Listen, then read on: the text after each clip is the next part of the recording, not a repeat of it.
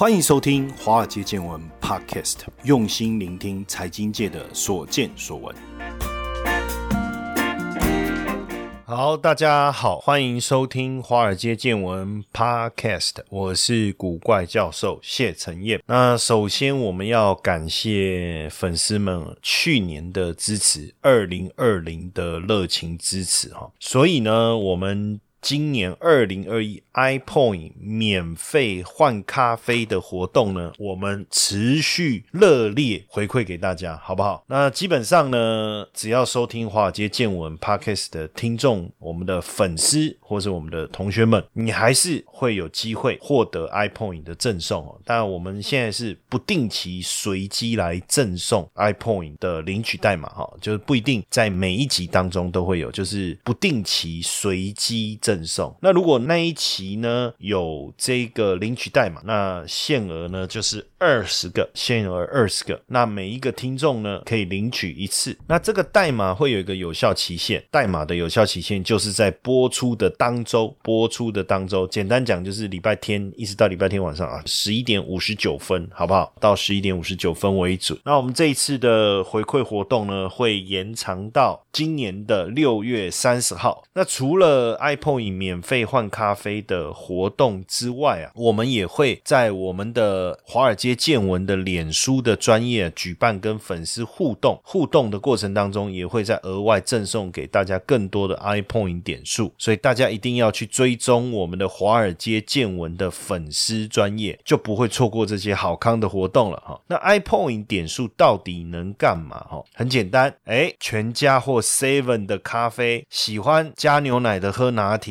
不喜欢加牛奶的喝美式，夏天喝冰的，冬天喝热的啊。那秋天喝不冷不热，不冷不热是什么意思？我建议你买热的哈，然后放到凉再来喝，或是冰镇。哎，其实我觉得如果喜欢喝冰拿铁哦，除非你第一口就是一定要赶快喝到，要不然我觉得你买热的，然后放在冰箱冰镇，那个口感更好。因为直接买冰的有冰块嘛，那冰块融化以后会稍微稀释，反而那个咖啡的味道会变淡。好，那不止可以换咖啡。还可以换什么大润发啦、全联啦、商品礼券，Seven 的也有，所以能换的奖品是非常的多元哦，哦，非常的多元。回馈期间，因为也获得很多的听众的建议哈，那我们也。做了一些些调整哈，那在今年在特别推出了这个回馈方案，所以也特别提醒大家，你要记得哈，就现在我们是随机的，就以前是每一集都有，我们现在随机的。再来，我们比较希望大家及时上来听，及时兑换哦。所以呢，这个 iPoint 的领取代码领到以后兑换的有效期限呢，它就是在当周的礼拜天，礼拜天过了，那那个兑换代码其实就失效了哈。OK，那如果大家了解完整。整的活动的一个讯息啊，可以加入我们的官方 line。那现在官方 line 我们也正式改名称，因为很多人就说：“哎，老师，那个 line 是 Invest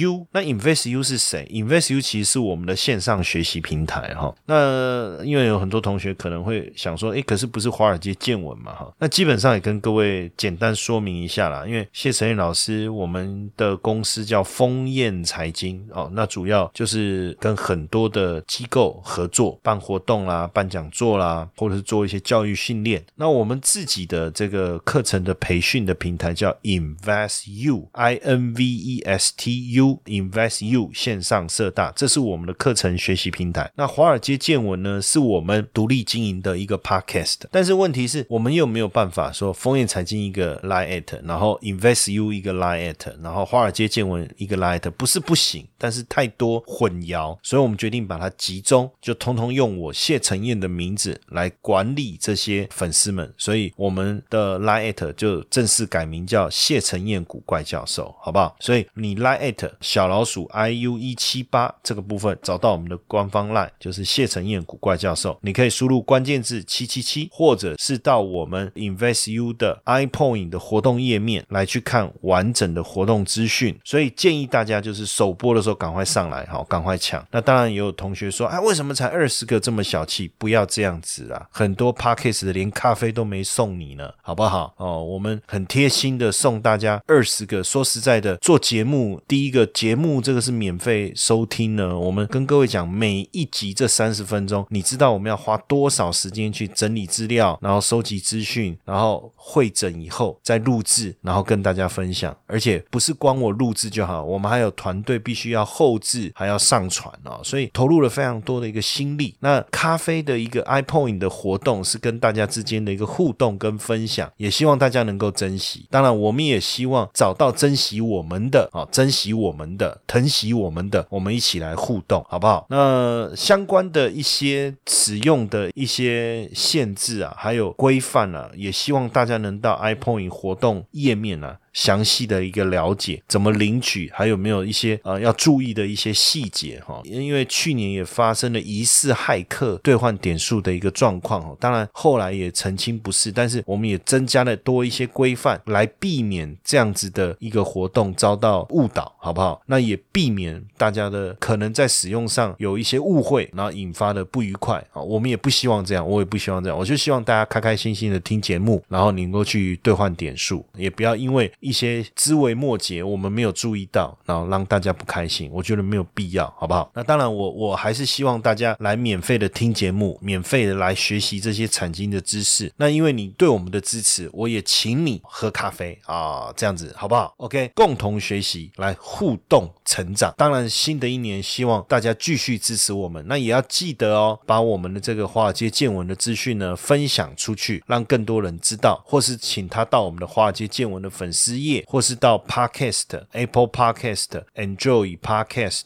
Sound On，或是像 Mixer Box、M I X E R B O X、Mixer Box，他去下载我们的节目，好不好？记得哦，持续的支持我们。新的一年，我们也希望大家 Happy Happy。好，那今天呢，我们特别来聊，因为我不知道大家是属于投资者还是交易员哦。但是因为我自己属于交易员，什么叫交易员？就是我们会去找各种方法来做买进卖出，买进卖出。什么叫各种方法？参考技术指标，看基本分析，看财务报表，或者是透过数据的统计来做统计套利。那像现在我们在培训的这个操盘人领航员，我们做的叫做统计套利，就是我们去统计指数的一。个变化，它可能在特定的一些这个日期，比如说数据的公布会产生一些大幅度变化，那我们就掌握这种变化的一个脉动啊，利用这个方式来做交易。那对我们交易者来讲呢，方法稳定的获利就稳定。跟投资者的差别在哪里？呃，比如说，我觉得买保险叫投资，买房子叫投资，因为基本上买房子，除非房子倒了，那你也可以投保保险，对不对？那房子倒了，你还有的理赔，所以它就是一个投资。我就是买了放着，等它价格的一个。增长，或者是像买台积电长期持有，买金融股长期持有，买零零七五二分批布局长期持有，这些我都把它视为投投资。但是对交易来讲，因为他要买进卖出，买进卖出，买进卖出，那自然而然，他就跟球员一样哦，跟篮球选手一样，跟棒球选手一样，他就是会有一些运气好坏的差别，也有所谓的敏感度的问题，或是操盘的 feel 的问题。所以呢，在华尔街交易员就有一些蛮独特的行为，然后比如说他可能会每天吃同样的午餐，比如说他吃热狗，然后然后赚钱了，他就开始一直吃热狗，一直吃热狗，一直吃到他赔钱，他就会换，然后会换什么呢？哦，再去换三明治，换鸡腿饭，换排骨饭。哎，吃了这个以后开始赚钱以后，他就持续吃同样的午餐，这个是蛮有趣的哈。但我自己以前在自营部的时候，我是没有特别吃同样的餐点这件事，我是倒是没有特别哈。那另外一个就是避开不幸的位置，就是说，哎，有些位置。比如说靠近厕所哦，这个位置不好哦，或是哪个位置不好，这个要避免。那这个我就有，比如说第一个，呃，我一定要背对墙壁，就我后面不可以是走道。如果是这样的位置，那公司没有办法帮我调整的话，那我一定是就不干了。就是我后面不可以是走道，我后面一定要是墙壁。然后呢，当然尽量就是说左边呢，我要比较宽广，我的桌椅办公桌椅的左边我要比较宽广，视野要比较好。这些我就有要求，就是我对于办公室的刚才讲的这个，比如说要。避开不幸的位置，其实就是所谓的办公室风水。那我就有这一方面的要求了。还有就是有的不用红笔写东西，因为红色意味亏损嘛，哈。那还有什么样的特别呢？比如说会弄一个这个水族箱，这个其实蛮多的，弄水族箱啦啊。那像我的话，我就是喜欢用那个盐灯，因为盐灯然后亮着，好像有点仙人指路，有没有？灯开着这样吸引财的这种感觉哈，就是像盐灯。然后再来就是有的是说不去买特别什么样的股票，比如说在美股有人是不喜欢买那个名字卖萌的股票哦，比如说什么 E A T It H O G Hog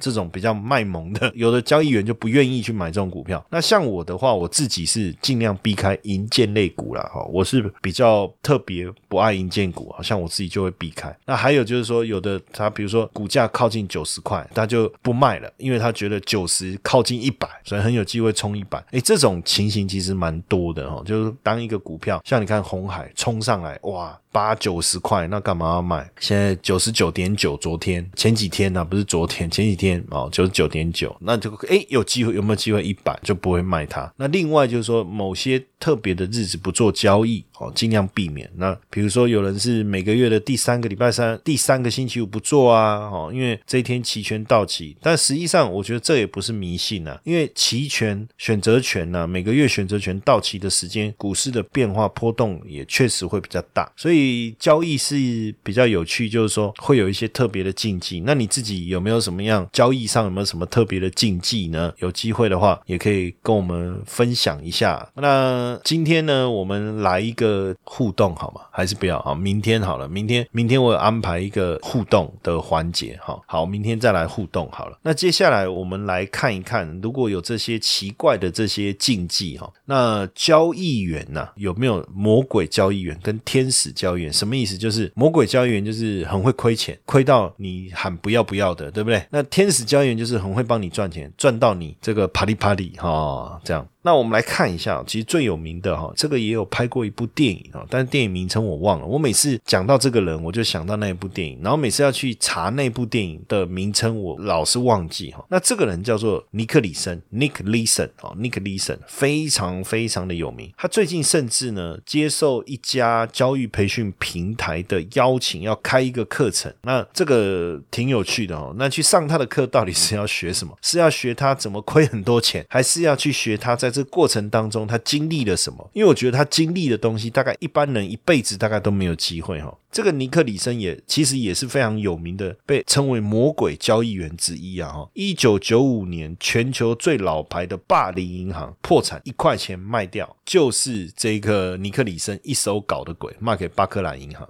就是他一手搞的鬼。那课程当中，当然他就去讲他犯了什么错，但我觉得这课是值得去听啊！哈，不过他有出书啊，书里面其实都有讲哦，是不是还有必要花钱去上这个课？我个人是觉得，如果是他很会赚钱，然后教我们。怎么做交易？我觉得倒是可以去吸收一下。但是他犯的错其实就是看错方向，还重压，不就这样而已嘛？这有什么好学的，对不对？难道你要学他怎么看错，然后重压，然后赔一屁股吗？那一九九二年那时候他二十八岁，担任霸凌银行新加坡国际金融交易所的主管。那实际上当时因为这种驻外的这种单位啊，过去在风控上没有那么严格，所以变成风控，然后包括财务，包括交易，既然都是同一个人。担任等于我自己交易，我自己帮我风控，然后我自己去管理我这个分公司的这个财务。当然，这种设计当然白痴到顶点啊！我自己做交易，我会自己去风控我自己嘛，然后我又可以做财务调度的时候，那请问一下，我要怎么去评论这件事情，对不对？所以，霸凌银行的倒闭，我觉得也是制度上设计的缺失啊。所以我说，活该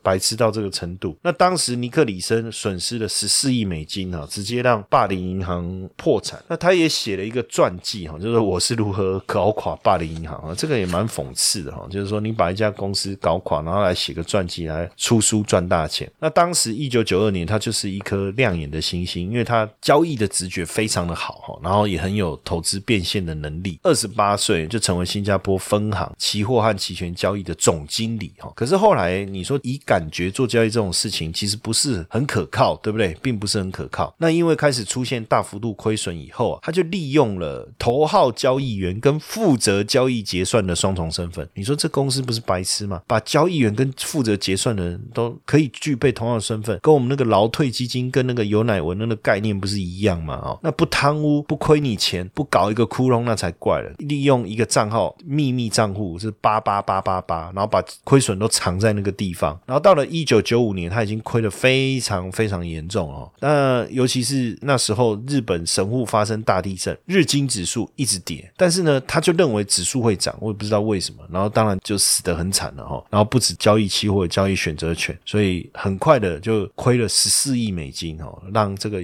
拥有超过两百年历史的老牌银行毁于一旦。那他开的这个课程也很有趣哦，叫做真相，就告诉你如何避免它产生这种错误。但我就觉得说，看这种错误其实就很白痴啊！你明明看错，然后你还继续重压，然后你重压就算了，你亏损你还要把亏损藏起来，那试问课有什么好上的哈？那我觉得看看书倒是可以啦，但是这么白痴的一个做法，我倒是不能认同的哈。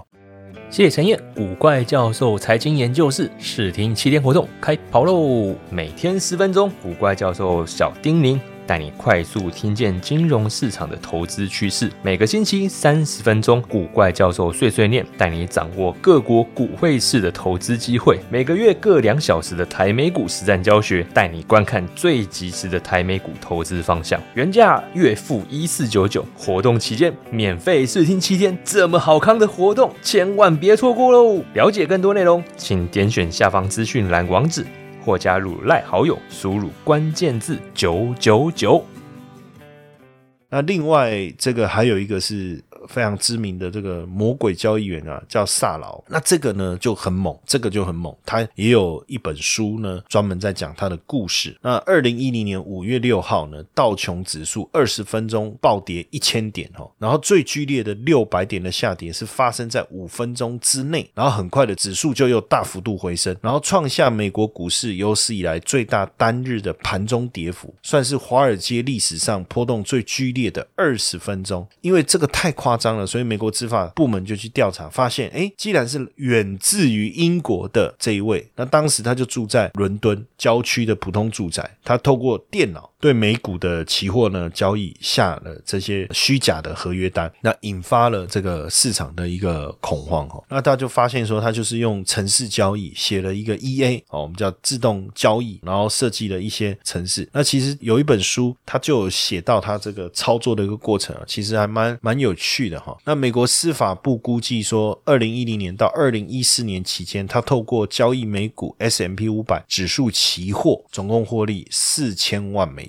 其实他们判定他非法哈，但是我觉得他是凭自己的能力，然后设计的这个电子交易系统，然后找到交易过程中的 bug。当然，是不是有误导市场的一个嫌疑？但是至少他是凭自己的实力在市场赚到钱，这个我觉得算猛的。但是也还是被称为魔鬼了哈，因为他让别人亏了很多钱哈。那另外有一个是瑞银集团的交易员哈，也是掩盖真实交易的风险，就编造交易记录了，然后亏了二十三亿美金。那这个觉得就比较属于做假账嘛，金融诈欺。那另外一个是这个这个法国兴业银行的交易员，这个也获得了叫魔鬼交易员之罪啊，因为他是二零零八年确实哈，就是让法国兴业银行亏了七十一亿美金。那这个也有拍成电影，法国兴业银行魔鬼交易员，他也有拍成电影。这部电影也很很好看，我觉得也鼓励大家去看一下这部电影。那另外一个是日本著有商事的交易员哦，也被。称为铜先生，掌控全球铜的市场百分之五的交易量，但是在一九八六年到一九九六年，因为一个没有授权一系列哈，不是一笔单，没有授授权同交易的活动哈，让这个公司亏损了二十六亿美金哦。然后另外这一个是叫 Hunter 哈，Hunter 这一个也很厉害，它是我们一般讲叫风投基金啊，或者讲避险基金哦的交易员哦，在天然气期货上面重压，因为二零零五年。呢，飓风卡特嘛，哦，还有不知道记不记得袭击美国，天然气价格涨了三倍，那时候他赚了很多钱哦，那也不得了。从此他开始持续进行天然气期货，但是猛烈的飓风消失，天然气价格就崩跌了，就它亏损了六十亿，然后还宣布破产。所以你会发现哦，就是说有时候你赚钱，这我常在讲，你赚钱不代表你的方法是对的，可能当时因为你你的运气好，你又有过人的勇气让你赚到钱，但是不是代表你持续这么做就能够累积你的资产？这个得想清楚哦。像刚才讲天然气这一个就是这样的一个情况哦。然后另外这一个就是这个很知名的就是 LTCM 长期资本管理的避险基金哦，管理资产一千亿美金，然后用的就是套利策略。但没想到，既然也因为俄罗斯违约，俄罗斯债券违约，因为他们当时大量持有俄罗斯债券，然后 LTCM 瞬间破产。那也有很多人说，是不是这个套利策略本身有问题，或者理论上本身有问题？其实你仔细去了解这整个事件的过程。成了，其实会发现中间还是有一些人为的因素在影响。那后来也是因为美国联邦政府介入啊，纾困贷款三十六点五亿美金呢，才让他进入清偿程序哦。那另外这一位啊非常有名，大陆的他叫刘奇兵，损失也超过十亿美金，因为当时也是引发了非常知名的大陆的一个金融事件，叫国储统国储啊。因为这个刘奇兵呢担任中国的国储局哈，那因为中国政府为了压低铜价，那对外宣称铜的储备就是比大家估计还多五倍了哈，也否认刘奇斌这个人的存在，跟他放空铜价这个事情哈，而且后来引起争议，就是这个人到后来到底去哪里也没人知道。那二零零五年呢，就是十一月十四号的时候，《华尔街日报》有一篇文章啊，叫 “China Cooper Trader Missing”，就是中国铜交易员失踪的一篇文章哦，因为里面就提到这个刘奇斌，就是英文翻这个音译啊，刘奇斌哦，那所以后来。大家就看这个人到底是谁，这个到底是是怎么一回事哦？那其实他是一个非常出色的交易员。那当然，到底是时势造英雄还是英雄造时势，并不知道。因为他在一九九四年进入了国储局，然后也到了这个伦敦金属交易所去实习。所以回来以后呢，当然这个国储局啊，也由他来做这个期货市场的对冲的，我们叫套期保值的一个交易。但是他在一九九八年，哈一我们讲一九九八年开始铜的牛市啊，它是开始一路做多了哈，从铜价一千多做到三千多，哎也确实哦做的非常好，帮这个单位赚了非常非常多的钱。那二零零二年、二零零三年呢，铜价那时候每吨一千六百美金，他就买现货运到中国，然后二零零四年铜价继续涨，涨到两千八，他把它卖出赚很多嘛，而且他也擅长在上海期交所跟 LME 之间做。反向套利，因为上海的铜跟 LME 之间会有一些差异哦，所以人家也说上海的铜是 LME 的影子市场。那他一直这样做，做的也相当的不错哦，相当的不错。那铜价涨到三千美金以后呢，他认为哦，他就透过技术分析分析，认为说可能要跌，所以开始放空哦，就一路空空空空空空空空空空到二零零五年，二零零五年底。那虽然说二零零三年下半年他有过一次爆仓，但是后来还是继续做。那因因为二零零四年这个铜价呢，哎开始下滑，所以他也认为说应该真的要跌，因为中国实施宏观调控，所以对铜的需求有下降，所以他就继续加码他的空单。到了二零零五年九月的时候，他空单的合约已经达到八千手，已经达到八千手。可是实际上他想的这些事情，如果我们仔细去看，其实都没有发生。铜价从二零零四年三月是一路涨涨到三千，然后到了二零零。六年的五月中是冲到了八千七百九十美金，所以它就产生了重大的亏损。所以你会发现哦，一般我们在做交易的时候，如果我们曾经赚了大钱，我们就觉得哇目中无人，觉得自己不得了了啊，就是基本上我的操作技巧、我操作能力、我的操作技术不可一世了。但你看他确实曾经赚过很多钱，但是呢，这一意孤行的结果，最后也让他产生大幅度的亏损哦。然后还有这个，在这个叫 Robert Stein，Robert Stein 那亏损。一百七十亿美金哦，那他一九八零年就创了老虎基金。那一九八零年到一九九六年这段期间，他很成功的把八百万美金的投资金额扩大到七十二亿美金。七十二亿美金。那在一九九八年到两千年，他不看好科技股，他认为科技泡沫要破灭。那所以呢，在股票上压重注，就是别人认为就是他会买入有潜力的股票，卖出表现差的股票。然后呢，科技泡沫期间，他就大量的放空科技股，但是。没想到这些科技股就是泡沫持续的增长，结果到最后它遭遇了它的老虎基金啊遭遇巨大的亏损。一九九八年的时候啊是两百三十亿美金的规模，然后到两千年的时候剩下六十亿美金，所以你看这个亏损的金额相当的巨大哈，相当的巨大。当然你说这这些都是比较失败的例子哈，那。交易员里面如果有失败的，那到底有没有成功的？哈，其实还是有惊人的哈。比如说像这一位哈，他叫艾德斯科塔。艾德斯科塔，这个翻成中文管他的，反正就这个名，艾德斯科塔。然后呢，他在一九七二年，他的一个客户投资他五千美金，就到了一九八八年的时候，投资报酬率是两千五百倍哦，是非常知名的一个交易员，主要也是操作期货，然后透过电脑系统来做交易啊。然后另外这个叫马克威斯坦，本来是房仲、房屋中介，然后后来当全职交易员，曾经媒体报道过他在二零一二。年的时候，就一年就可以赚五千万美金。他做的交易比较多，股票啦、期货啦、选择权都有哦。那基本上他运用的方式相当的多，主要以这个技术指标为主。那另外一个就是叫做赖赖瑞海特哈，赖瑞海特他自己有成立这个投资管理公司哦。他的年投资的回报率哦，介于十三到六十趴。一九八一年的时候呢，他管理的资金只有两百万美金，到了二零零五年的时候，已经成长到八亿美金。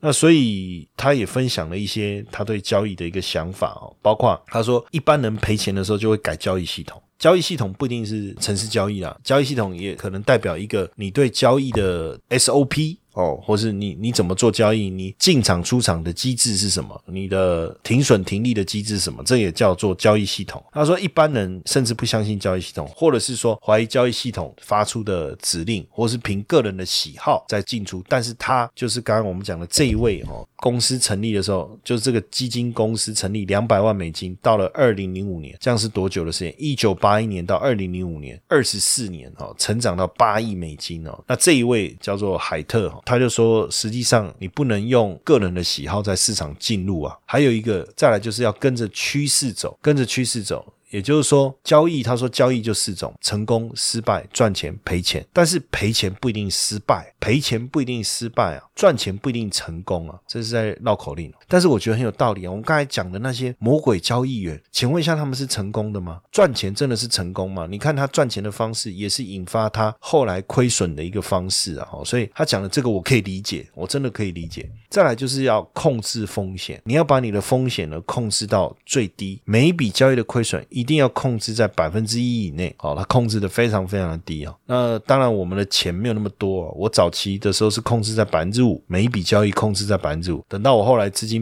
慢慢增加以后，我就有降低，控制在百分之二。那所以资金更大，你的亏损的比例一定要更低，这叫控制风险哦。那到底做交易啊，其实比较偏短线啊。那到底有没有真的很厉做短线做的很厉害的？那这一位呢，叫做被称为世界级的短线之王，短线。不一定是当冲哦，也可能隔日冲，也是做个几天哦。这位叫 Michael 斯坦哈特，Michael 斯坦哈特哈，那你可能没有听过这个人，但没有关系，他是透过做交易哈，十一亿美元的财富是二零二零福布斯排行榜亿万富豪的第一千八百五十一个哈，他管理的这个避险基金三十年就赚了四百八十倍，四百八十倍，所以真的是世界级的短线高手，所以做短线也没有什么不好，长线有巴菲特去。累积，那这一位短线之王，他在一九六七年的时候，如果你跟他，你投他的基金一万美金，到了一九九五年的时候，变成四百八十万美金，这样是几年？一九九五减掉是多少？二二二十八年，就四百八十万美金。所以假设我现在投投他一万美金，过二十八年以后，就变四百八十万美金，好爽。那其实他就是一个传奇。那当然传奇就有很多故事嘛，比如说他他一岁的时候，呃，父亲给他股票，从那时候就开启了他的投投资。当然十三岁他才正式的开始去去研究股票，那十六岁就考到了这个宾夕法尼亚大学的华顿啊，华顿的金融学院，十九岁就就毕业了哈，是非常非常厉害。那他。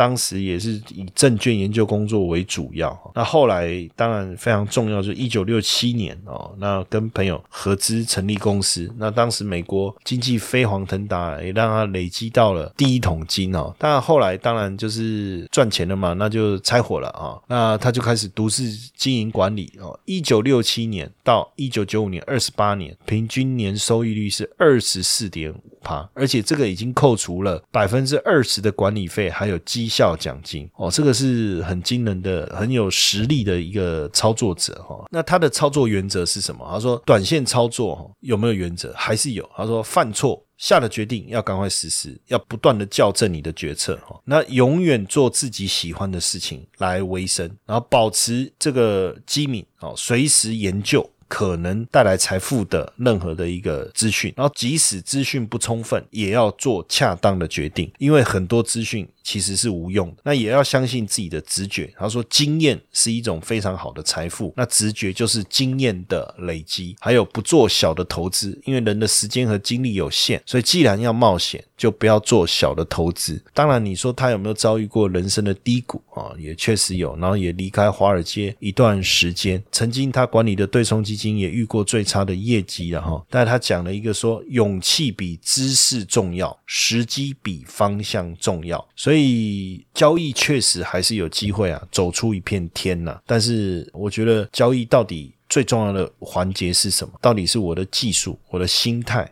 还是我的方法，还是我的经验，我觉得每一个环节都有一些影响。当然，未来如果有机会啊，大家也可以多来了解一下我们目前在做的交易的方式啊，或许对一些交易有兴趣的我们的同学们也会很有帮助，好不好？OK，那也谢谢大家的支持啊！记得今年持续的支持我们听华尔街见闻 Podcast，然后免费喝咖啡。那如果喜欢我们的节目，记得帮我们分享。OK，谢谢大家今天的收听。